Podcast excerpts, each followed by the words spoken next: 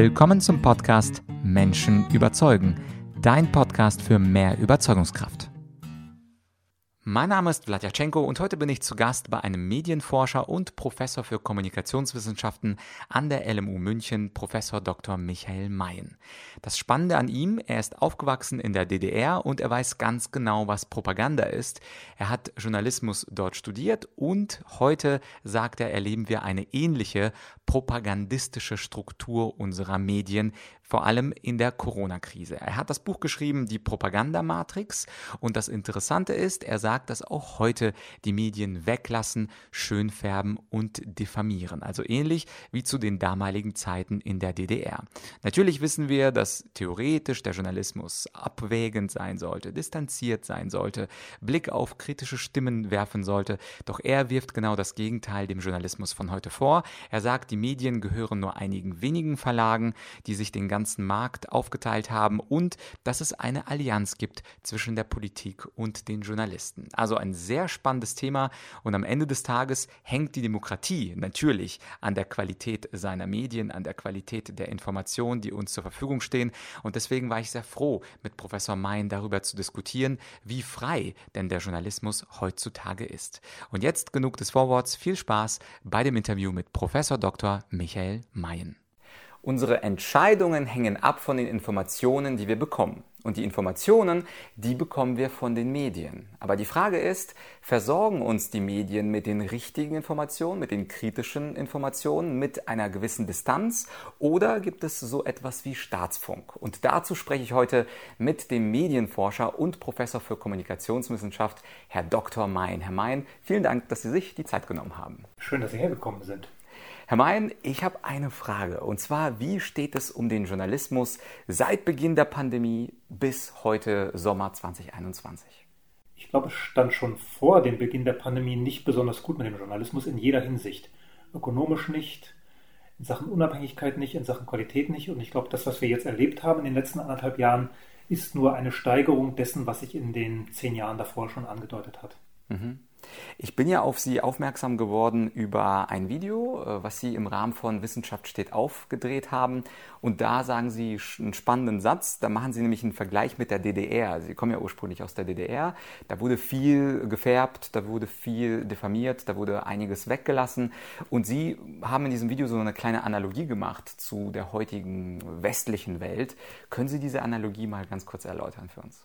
Man muss dazu wahrscheinlich wissen, dass ich in der DDR selber Journalist werden wollte, auch als Journalist gearbeitet habe für Parteimedien.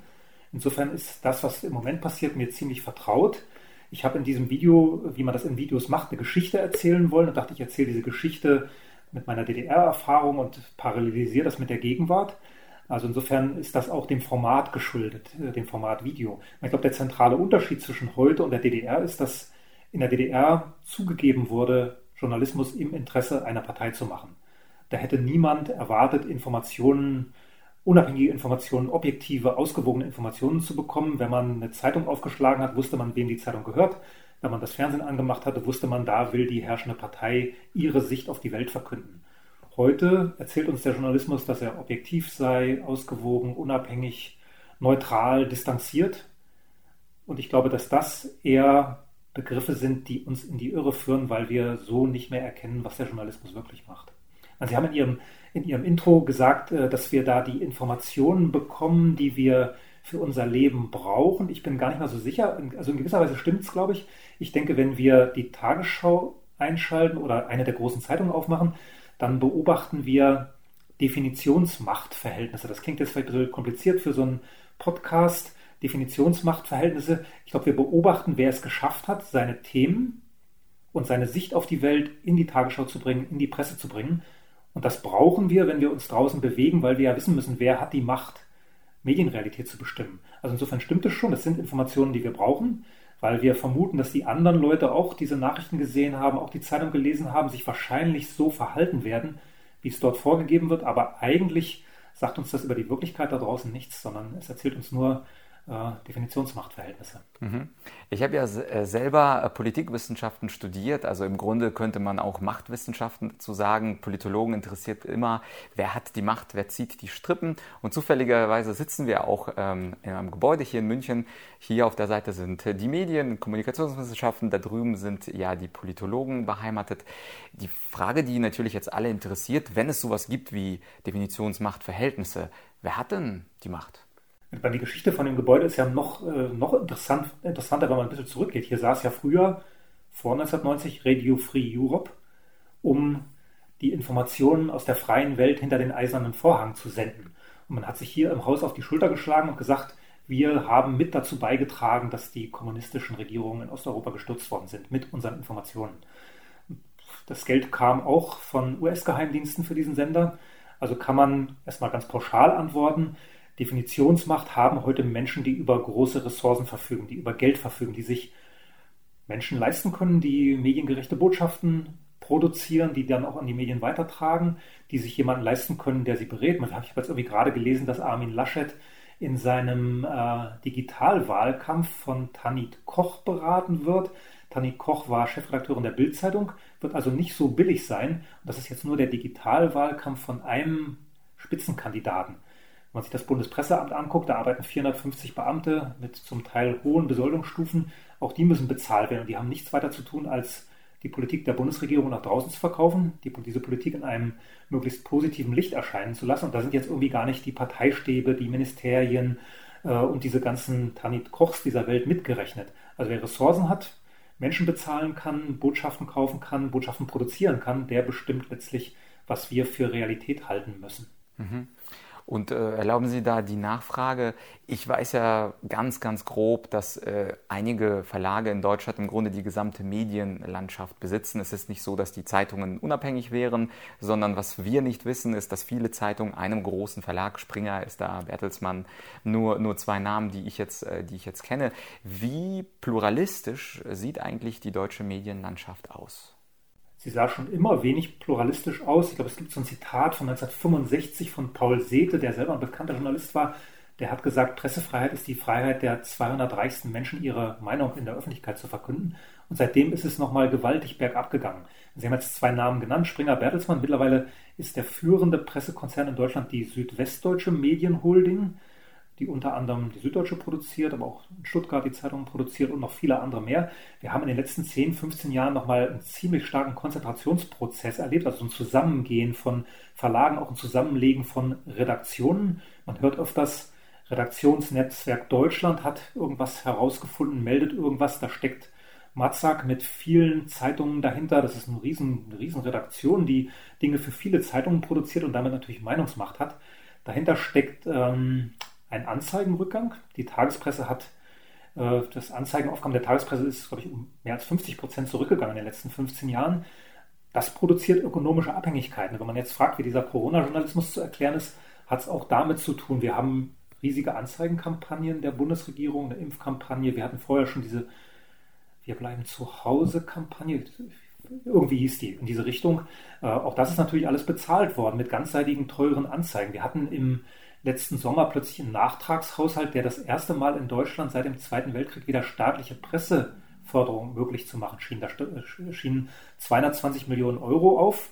Presseförderung, das ist gekippt worden durch eine Klage eines Online, einer Online-Plattform. Aber die Idee staatliche Presseförderung ist jetzt plötzlich wieder im Raum, ist in Deutschland möglich. Motiviert Verlage, äh, die Anzeigen verloren haben, die Angst haben, dass der nächstgrößere sie wegkauft, motiviert sie natürlich äh, im Sinne der Regierung zu arbeiten. Manche Landesregierungen haben bei den Verlagen in ihrem Land Digitalabos für die Schulen gekauft. Ich weiß das von Mecklenburg-Vorpommern, wo man zwei Millionen Euro für solche Digitalabos ausgegeben hat. Und dann denke ich mir, so als 13-Jähriger, 14-Jähriger freue ich mich dann, digital endlich den Nordkurier lesen zu können oder die Schweriner Volkszeitung. Machen die natürlich nicht, wie junge Menschen sowas generell nicht machen. Aber die zwei Millionen Euro sind an die Verlage geflossen. Also da gibt es direkte und indirekte Förderung für einen schrumpfenden Pressemarkt.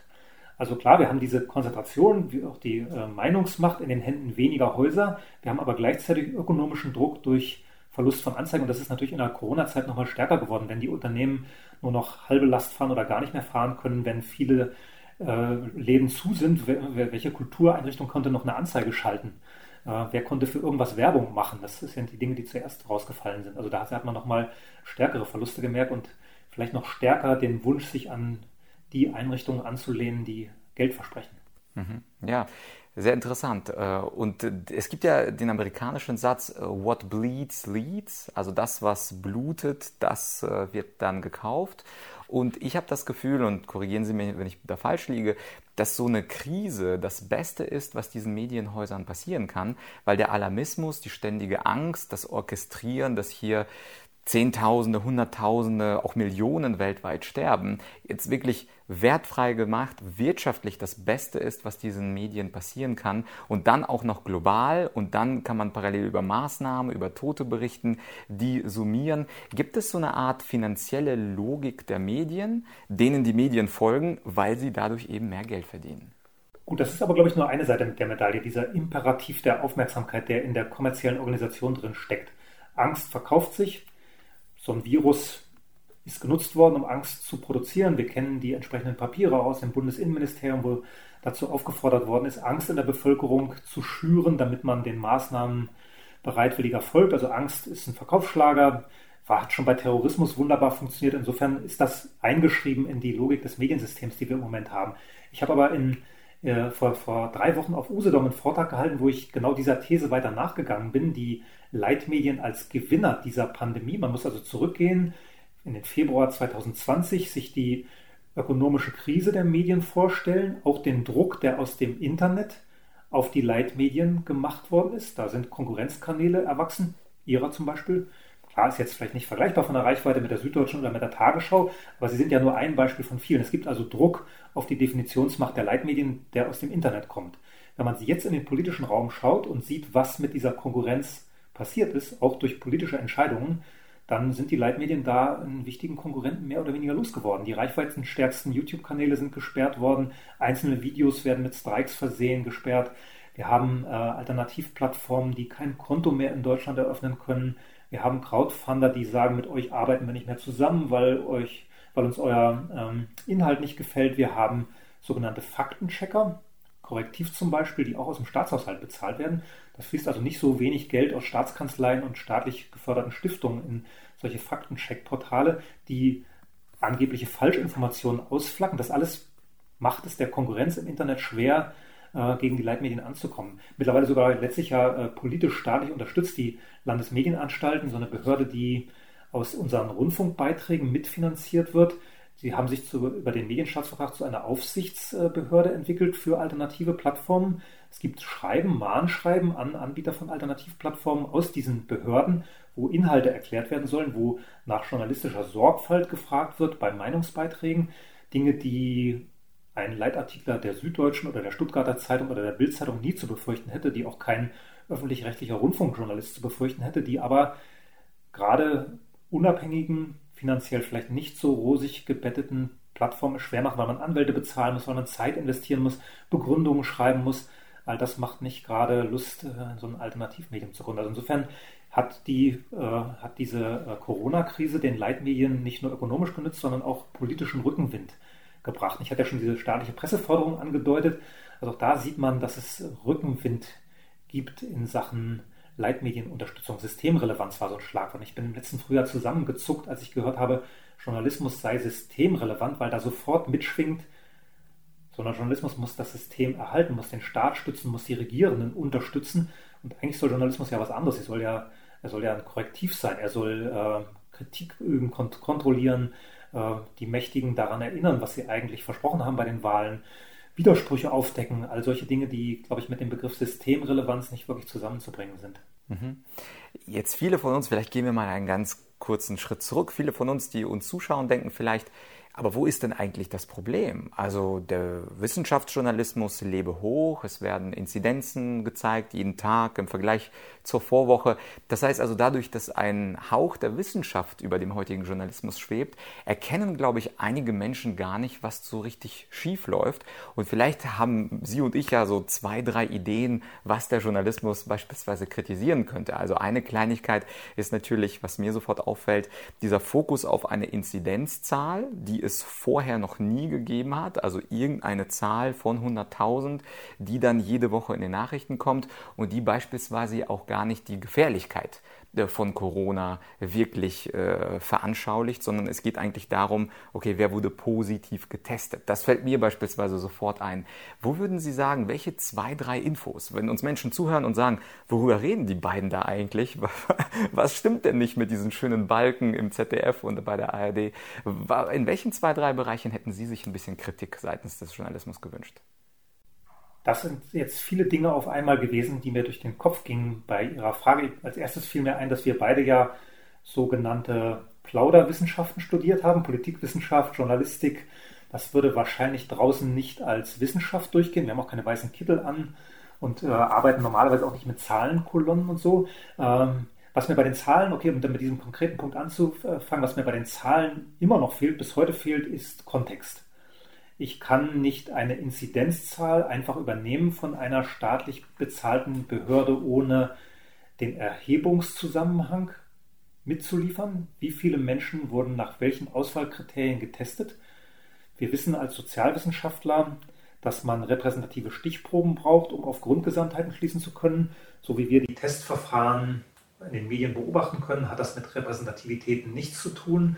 Ähm, insofern kann man eigentlich nicht auf Gesamtbevölkerung schließen. Man kann mit äh, Hoch- und Runterfahren von Testzahlen an diesen Inzidenzen rumschrauben.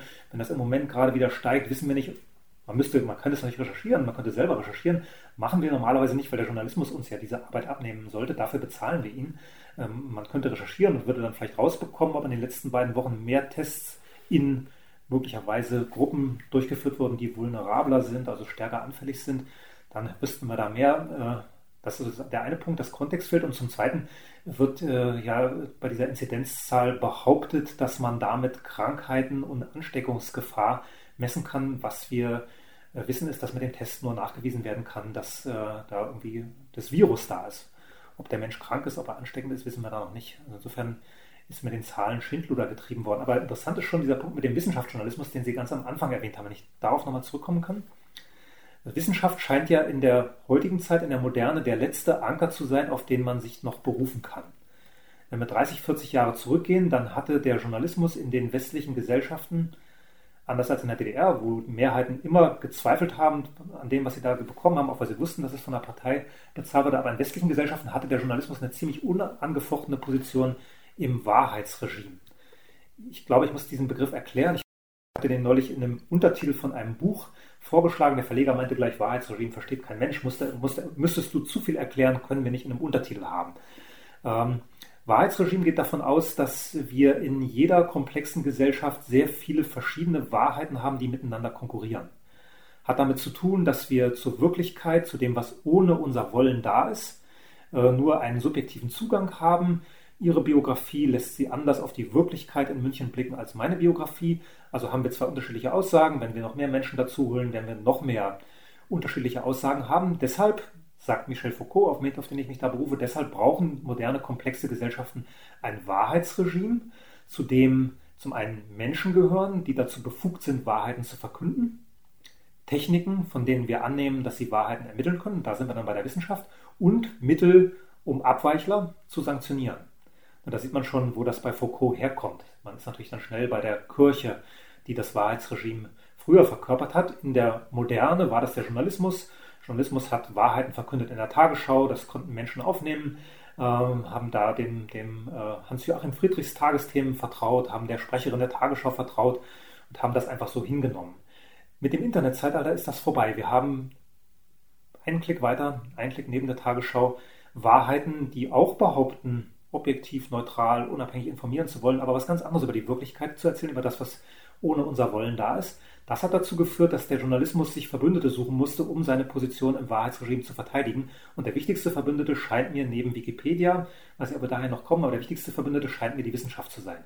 Die Wissenschaft scheint in dieser Gesellschaft die Instanz zu sein, auf die sich alle verstrittenen Gruppen einigen können und sagen, ja, wenn einer Wahrheit liefert, dann muss es die Wissenschaft sein wenn man in der Wissenschaft drin ist, wie Sie das als Student der Politikwissenschaft waren, wie ich das hier bin, dann weiß man, dass auch in der Wissenschaft permanent gestritten wird, äh, dass da um Wege zur Erkenntnis gestritten wird, also um Methoden. dass um Theorien gestritten wird, dass darüber gestritten wird, was man überhaupt untersuchen sollte. Soll man jetzt die Inzidenz ermitteln oder soll man etwas anderes ermitteln?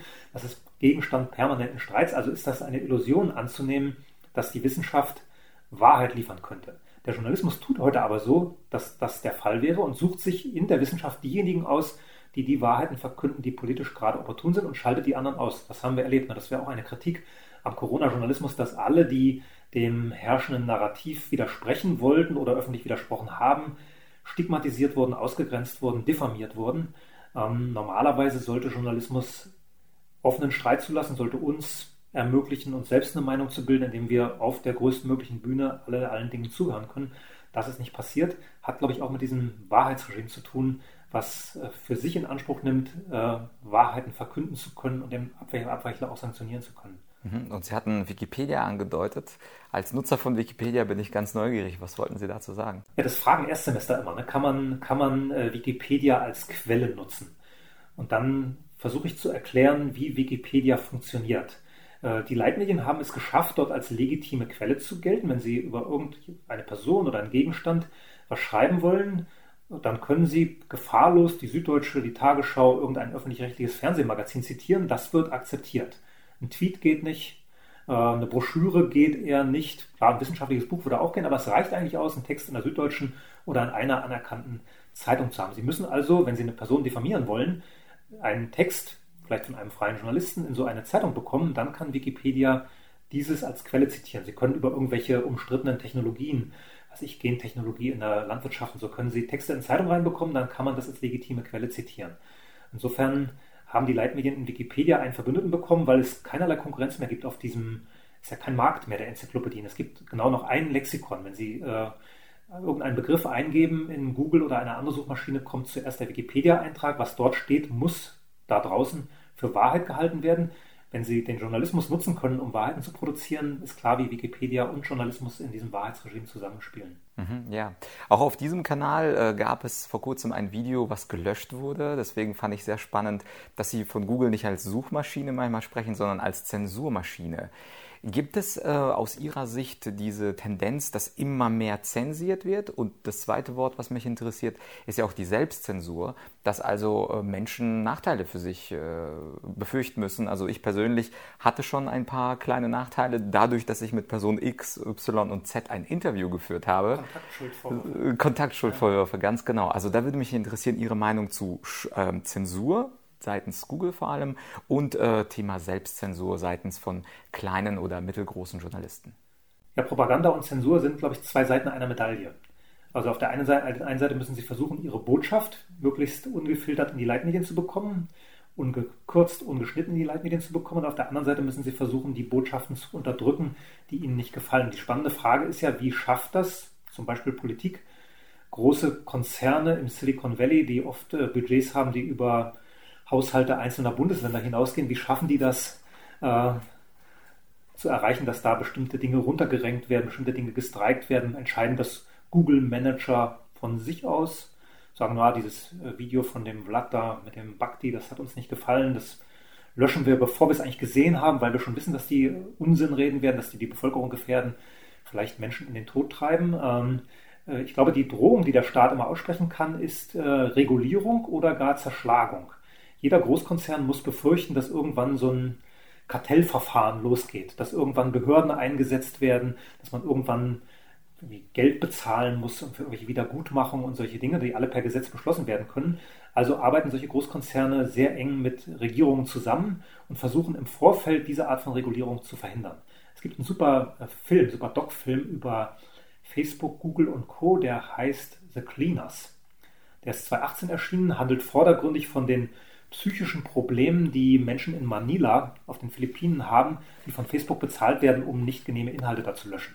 Man sieht dann alle möglichen Gewaltsachen und sexuelle Dinge, die man nicht sehen möchte und die muss man löschen. Und da, der Film erzählt eigentlich die Geschichte, wie, wie Menschen darunter leiden und daran kaputt gehen, dass sie diese Inhalte löschen müssen. Aber der Film erzählt auch, was Regierungen tun, einzelne Regierungen, wie die türkische zum Beispiel, die nichts über die PKK und über Abdullah Öcalan in Facebook haben will, aber auch westliche Regierungen, andere westliche Regierungen, äh, was sie tun, um Google, Facebook und Co. auf Linie zu bringen, also um zu voraus einem Gehorsam zu bringen. Wir haben das jetzt mit diesem Ausflacken der Informationen gesehen, wir haben es mit dem Runterrenken von Dingen gesehen. Zum Teil werden ja Gesundheitsportale des Bundes dann hochgerenkt, da wird dann sicherlich auch gezahlt, dass dieses äh, Portal bei Google sofort immer oben erscheint. Insofern ist es ein, ein, äh, ein, Wechselspiel aus Propaganda und Zensur, zum Teil auch Androhung von, von Zensur. Muss gar nicht eine Behörde dahinter stehen, wie die Landesmedienanstalten, die jetzt Alternativportale anschreiben und da direkt als Zensor tätig werden. Das können auch indirekte Mechanismen sein. Klar, diese Selbstzensur, die Sie beschreiben, findet sicherlich auch statt. Ökonomische Krise im Journalismus führt zu Arbeitsplatzunsicherheit. Arbeitsplatzunsicherheit führt zu Konformität, weil man Angst haben muss, bei der nächsten Streichungs-, Kürzungs-, Entlassungsfälle mit betroffen zu sein. Dann streckt man den Kopf lieber nicht raus, schwimmt lieber mit, um die eigene Sicherheit nicht zu gefährden. Mhm. Mein vorletztes Thema sind die Studenten. Wir sitzen ja hier im Institut und ich bin super gespannt, wie äh, diskutieren eigentlich junge Leute, die 18, 19 Jahre alt sind, vielleicht ein paar Jahre später. Was sagen Sie, also die Studenten, über die Corona-Krise? Kritisieren Sie den Journalismus oder worum, worum geht es den jungen Küken, die bei Ihnen anfangen, Journalismus zu studieren? Ja, ich habe im Wintersemester immer eine Erstsemestervorlesung und habe das fiel dieses Jahr in die zweite Lockdown-Welle und habe da äh, auch über Datenerhebung geredet. Das ist eine Methodenvorlesung, geht eigentlich um qualitative Methoden, also nicht um Zahlen, sondern um so Interviews, wie wir das jetzt hier machen oder irgendwie qualitative Inhaltsanalysen. Aber natürlich habe ich auch über die Gegenseite gesprochen, über quantifizierende Verfahren und habe kritisiert, was einmal an Erhebungen stattfindet und dann das, was berichtet wird über diese Erhebungen, das hat Beschwerden ausgelöst. Das haben die Studierenden kritisiert, in WhatsApp-Gruppen kritisch diskutiert. Ich äh, habe dann eine Beschwerde beim Prüfungsausschuss gehabt, wo mir vorgeworfen worden ist, dass ich äh, Corona-Opfer verharmlost hätte, zynisch gegenüber solchen Opfern gewesen wäre. Also da war zumindest in diesem Jahrgang nicht gewünscht, von der Mehrheit nicht gewünscht, kritisch äh, über diese Zahlen zu reden. Andererseits hatte ich jetzt im Sommer etliche Bachelorarbeiten, die sich mit Corona-Journalismus beschäftigt haben, deutsche Berichte verglichen haben mit Bulgarien, mit Frankreich, mit England. Und da kommen hochspannende Sachen raus, wenn man also schaut, was in anderen Ländern berichtet wird. Eine Sache, die mir hängen geblieben ist zu England, äh, ist dann so eine Art Lokalpatriotismus. Wir haben ja einen deutschen Impfstoff und einen britischen Impfstoff. Äh, in, in, der BBC heißt dieser Impfstoff, der hier mitproduziert wird oder aus, aus deutschen Laboren mitstammt, heißt generell nur Pfizer. Da wird also die deutsche Beteiligung schon im Namen verschwiegen, während der britische Oxford AstraZeneca heißt, also um die britische Universitätstradition auch über die BBC da stark zu machen. Auch die Bevölkerung hält beide Impfstoffe jeweils reziprok für gefährlich. Also in Deutschland hält man halt den einen für gefährlicher als den anderen und in Großbritannien ganz anders. Da sieht man, wie man über Medienrealitäten auch die Vorstellung von Menschen prägen kann. Und sowas kriege ich dann über Bachelor- und Masterarbeiten raus, die von Studenten gemacht wird, die offenkundig dann äh, von den Vorlesungen, die ich gemacht habe, nicht abgeschreckt worden sind. Mhm.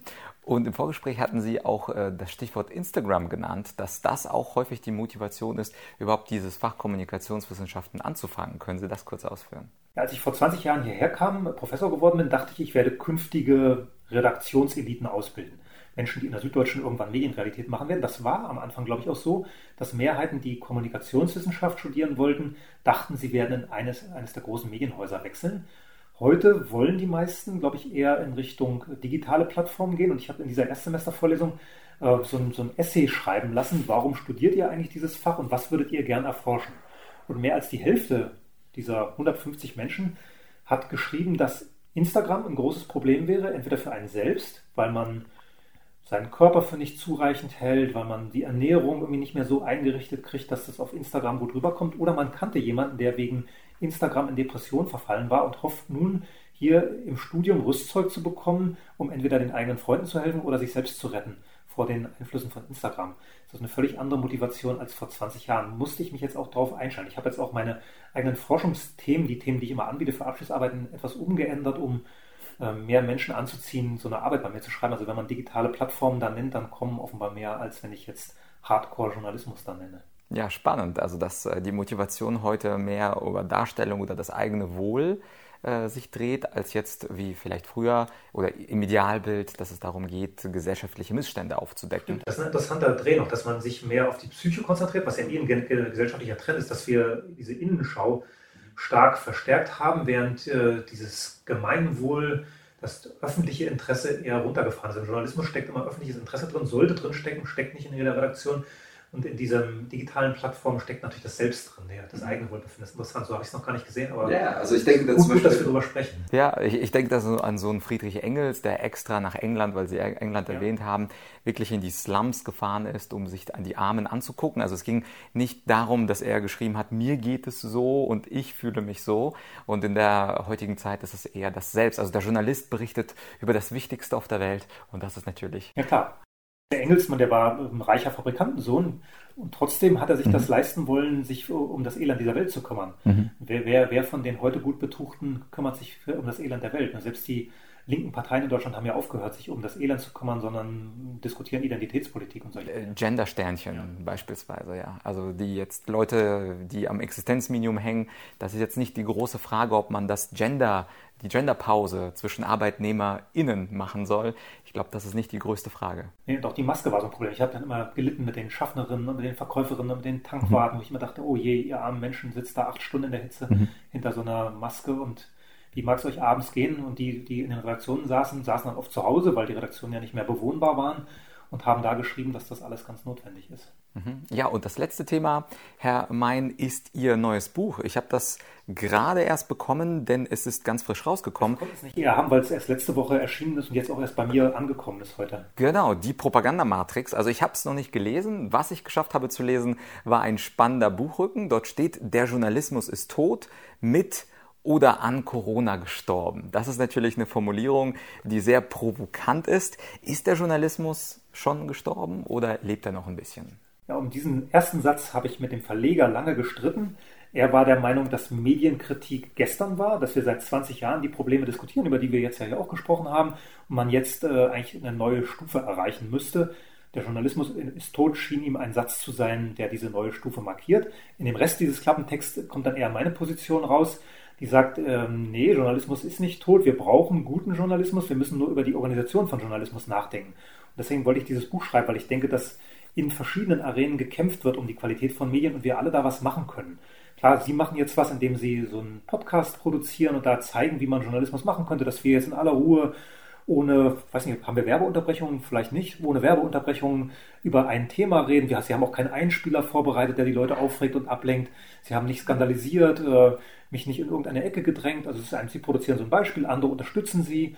Ähm, wieder andere äh, äh gehen vielleicht auf die Straße und äh, protestieren von den anderen Journalismus. Also ich glaube, wir können auf verschiedenen Ebenen was tun. Ich beschreibe in dem Buch die Ebenen und versuche eigentlich eher den Anschluss zu geben, über eine Reform nachzudenken. Da geht es natürlich auch um Eigentumsfragen. Wenn wir über ökonomische Abhängigkeiten geredet haben und über politische Abhängigkeiten, dann hat das was damit zu tun, wie wir Journalismus im Moment organisieren.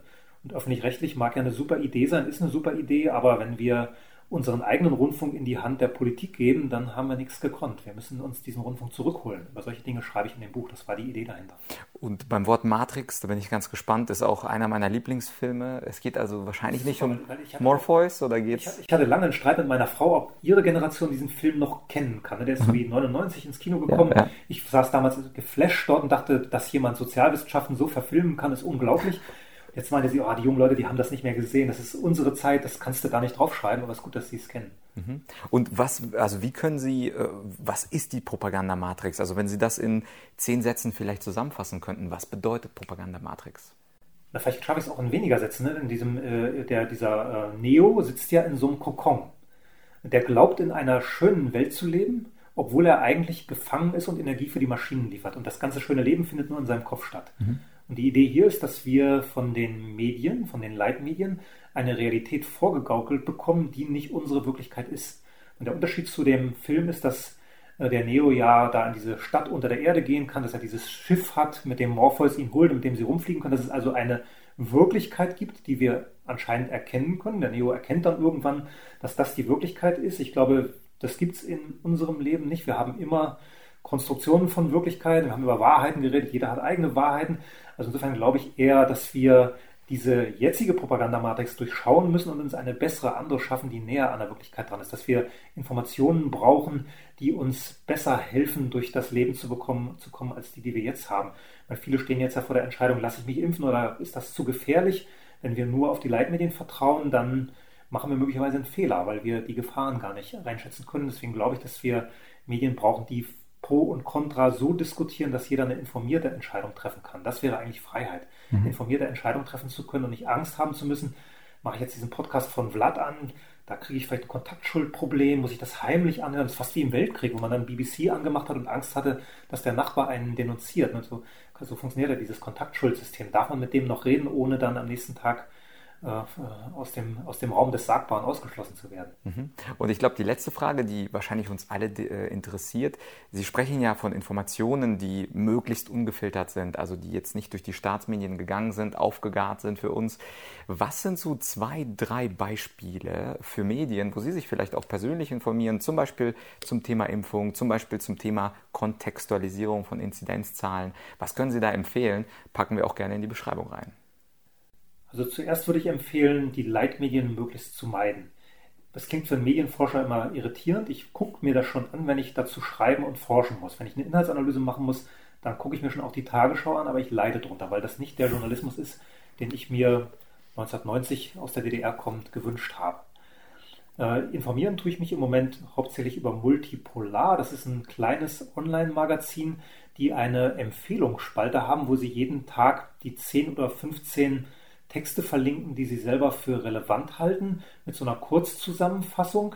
Das sind nicht nur Alternativportale, sondern auch Leitmedientexte. Da könnte auch mal die Tagesschau vorkommen oder die Welt oder die Bildzeitung. Dann aber entsprechend eingeordnet von den drei Herausgebern dieses Magazins. Dieses gibt mir das Gefühl, dass ich ungefähr weiß, was ich äh, was in, an dem Tag in Deutschland diskutiert worden ist. Multipolar hat auch ein, zwei längere analytische Texte pro Woche, die zentrale Fragen, die gerade diskutiert werden, mal auf ganz andere Weise angehen. Insofern hilft mir Multipolar ganz gut. Wenn ich eins empfehlen könnte, dann würde ich das empfehlen. Ja, sehr gerne. Ich kenne es nicht, aber ich bin schon gespannt, was da kommt. Herr Mein, gibt es vielleicht noch eine letzte Botschaft an unsere Zuschauer, Zuhörer, außer die öffentlich-rechtlichen zu meiden? Haben Sie da noch einen letzten Tipp? Ja, nicht nur die öffentlich-rechtlichen, sondern auch die Leitmedien ganz generell. Ne? Nee, die Zeit der letzten Botschaften ist ja vorbei. Ne? Das, sollte sich keiner aufschwingen, letzte Botschaften äußern zu wollen. Alles klar, dann Herr Mein, äh, ganz, ganz herzliches Dankeschön fürs Interview. Ja, danke Ihnen für die Fragen und den Besuch.